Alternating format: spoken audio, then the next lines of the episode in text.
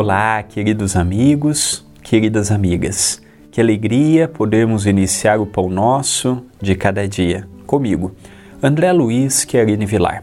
São aproximadamente cinco minutos em que diariamente analisamos, refletimos, ponderamos acerca de uma frase.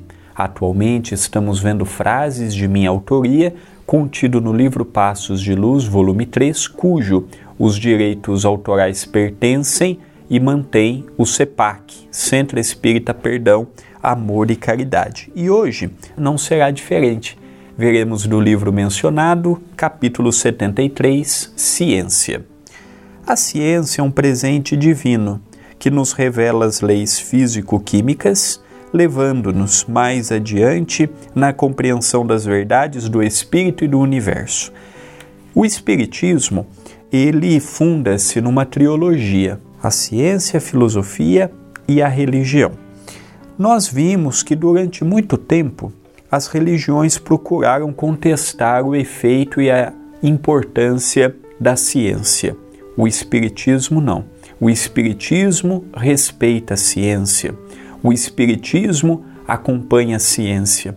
É interessante que Allan Kardec, em uma frase muito lúcida, ele diz assim: Se em algum ponto de minha obra estiver contrário com a ciência, vocês risquem aquele trecho que está confrontando com uma verdade científica e fique com a ciência.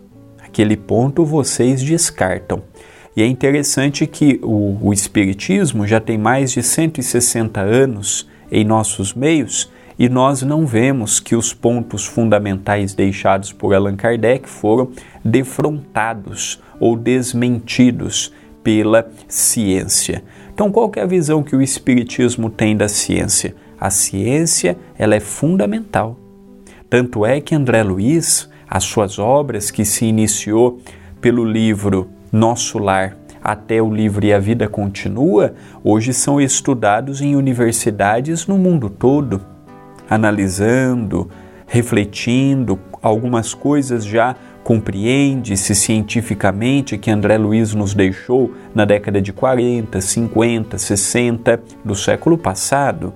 Outras coisas ainda não compreendemos, estamos procurando a sua compreensão, mas a ciência ela é fundamental, ela é importantíssima e os seus estudos um dia compreenderão o espírito, a reencarnação, a comunicabilidade com os espíritos. Nós não temos dúvidas disto.